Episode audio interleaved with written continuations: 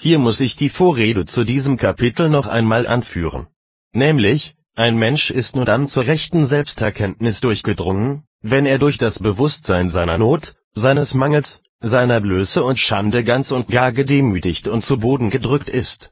Denn es besteht keine Gefahr, dass sich der Mensch dabei zu viel abspreche.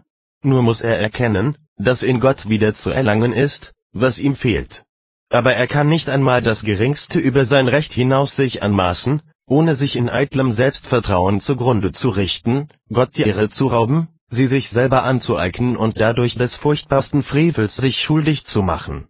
Und wahrlich, kommt uns einmal diese Gier in den Sinn, etwas für uns selber haben zu wollen, das also in uns selber und nicht in Gott seine Stätte hätte, da sollen wir wissen, dass dieser Gedanke uns von dem gleichen Ratgeber eingeflüstert ist, der einst unseren ersten Voreltern das Begehren eingab, Gott gleich zu sein und zu wissen, was gut und böse sei.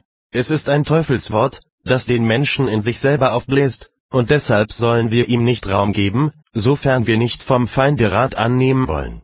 Gewiss hören wir gerne, wir besäßen so viel eigene Kraft, dass wir uns auf uns selber verlassen könnten. Aber vor den Lockungen zu solch eitlem Selbstvertrauen schrecken uns viele ernste Schriftworte, die uns streng in unsere Grenzen weisen. So, verflucht ist der Mann, der sich auf Menschen verlässt und hält Fleisch für seinen Arm. Jeremias 17, Vers 5. Oder, Gott hat nicht Lust an der Stärke des Rosses, noch Gefallen an des Mannes Schenkeln, er hat aber Wohlgefallen an denen, die ihn fürchten und die auf seine Güter hoffen. Psalm 147, Verse 10 und folgende.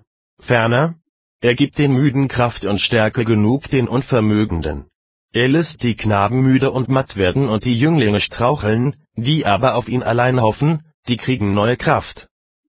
Jesaja 40, Verse 29 und 31 diese Stellen haben den Sinn, wir sollen uns nicht im mindesten auf unseren Wahn von der eigenen Kraft verlassen, wenn wir einen gnädigen Gott haben wollen, denn er widersteht den Hoffärtigen, aber den Demütigen gibt er Gnade.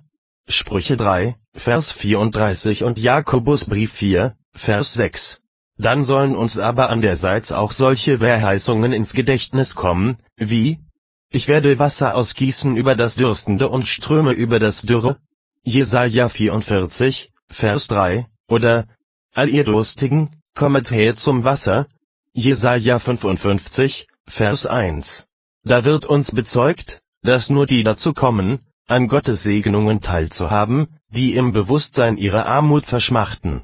Auch dürfen wir nicht solche Stellen übergehen, wie die bei Jesaja, die Sonne soll dir des Tages nicht mehr scheinen und der Glanz des Mondes soll dir des Nachts nicht leuchten, sondern der Herr wird dein ewiges Licht sein. Jesaja 60, Vers 19.